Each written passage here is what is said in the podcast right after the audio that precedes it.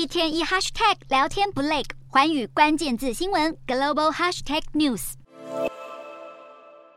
中国疫后放宽出境旅游，被闷坏的中国观光客就开始回流东南亚国家，其中最受欢迎的呢就是泰国了。泰国旅游局的数据显示啊，二零二二年呢，全国呢到访泰国的中国游客大概有二十八点六万人次，而光是今年的一月一号到二月二号呢，泰国就接待了近十万人次的中国游客。泰国旅游局更预计啊，二零二三年第一季度呢，预计会有四十万人次的中国游客进入泰国。而第二季度还会持续的增长。那么中国游客爱泰国的原因呢，不外乎就是因为泰国有城市、有乡村、有海岛，要玩哪种行程都可以，搭上低廉的消费，一直都是中国观光客最喜爱的旅游地点。可是今年呐、中国游客却发现到泰国消费好像变贵了，不仅机票是疫情前的两倍价格，到当地吃东西、搭车也通通变贵。专家就分析了，这是因为航班供给不足导致机票价格上涨。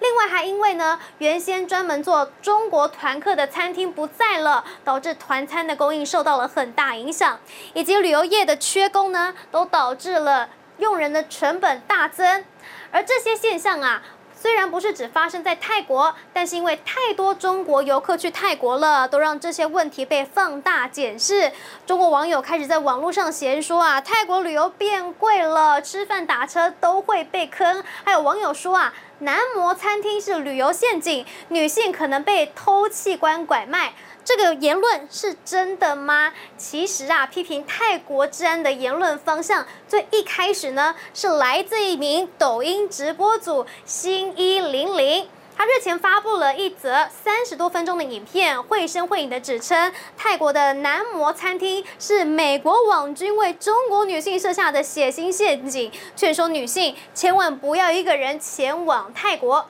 而这样的影片很快就在中国各个社群网络平台流窜，结果呢，这一间非常有名的泰国男模餐厅，因为有不少的视频博主前往打卡之后，没有再更新 po 文，就被中国网民说他们在这里失联，被卖掉了。而这样的治安传闻呐，可非同小可，因为这可能会严重的影响中国游客去泰国旅游的意愿。因此呢，泰国总理帕拉育就下令相关部会要全力辟谣，澄清游泰不安全的传闻。同时呢，被传那些失联的网红呢，也部分的在更新，说自己没有失联，只是呢，因为在更新自己的微博，或者是到其他的国家去，才断更了。但是啊，中国网络这一波操作还是引起了泰国网友的反感。有人说呢，黑泰国成为了网红的流量密码，甚至有人是抓住了机会，开始在挑唆泰国人去仇恨中国。